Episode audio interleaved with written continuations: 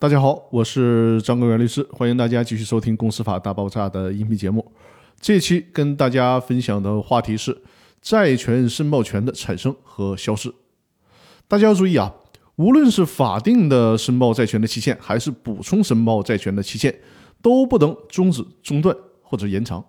说的直白点，就是不能因为任何的原因变动这个时间。很残酷是吧？没办法，一旦这个规矩变了。要付出多大的成本？我在上期的音频里面已经跟大家讲过了。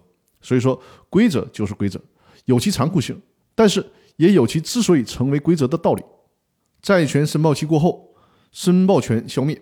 注意，是申报权，也就是申报债权的权利消灭，并不是说债权人的债权消灭。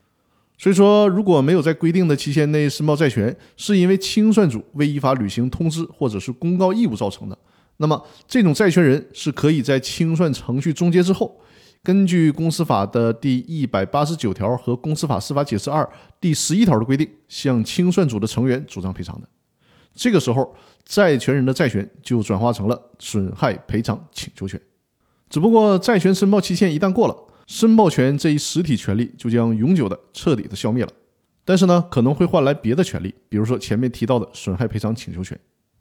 债权的申报期限是从接到清算组通知或发布的公告之日起计算的，这一时间点就是申报权的成立之日了。那好，今天分享的内容就到这里了，更多内容我们下期继续。感谢大家的收听。